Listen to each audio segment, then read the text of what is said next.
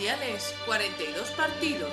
Nos vamos con el partido 25 al 8 de junio de 1986 en la ciudad, atención, de Nezahualcóyotl, en México, eh, con las, el partido entre Dinamarca y Uruguay.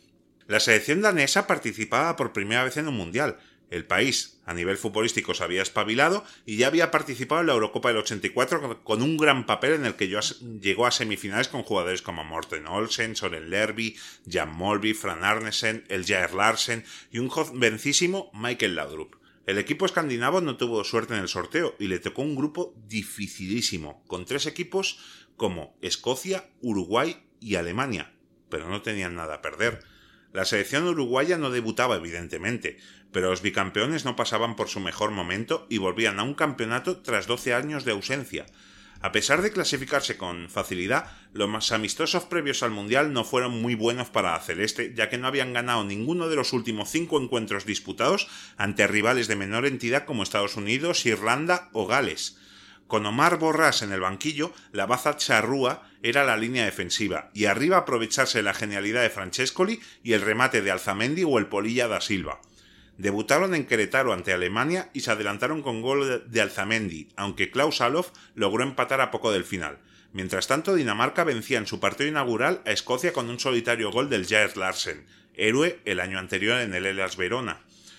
El Alemania-Escocia de la segunda jornada deparó una victoria alemana, así que los uruguayos plantearon el partido para empatar, que les iba muy bien para clasificarse a octavos, y así salieron en un estadio semivacío con solo 25.000 espectadores ante los daneses, que desde el inicio practicaban un juego rápido, pasando todo el fútbol por Michael Laudrup, que con 22 añitos ya hacía dos que estaba en Italia, la NBA por entonces del fútbol. Larsen y Lerby marcaron el 2 a 0 en una exhibición de juego, pero los uruguayos cogían un poco de aire al reducir distancias desde los 11 metros Francescoli antes del descanso, con un penalti más que dudoso, que quizá tuvo que ver con la expulsión rápida de Bosio.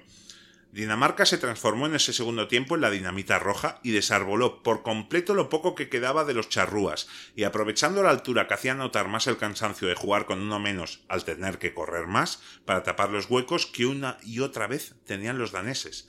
Laudrup en el 52 se va de cuatro jugadores incluyendo al portero y marca un verdadero golazo, 3 a 1. Larsen marcaría dos más y conseguiría un hat-trick, y Olsen completaría la humillación con el 6 a 1 final. La peor derrota en la historia de Uruguay en un mundial venía a manos de una selección que justamente tan solo tenía un partido en su haber. La dinamita roja, como así pasó a ser conocida esa selección de Dinamarca, ya estaba clasificada tras dos partidos a octavos de final y prometía dar mucha guerra.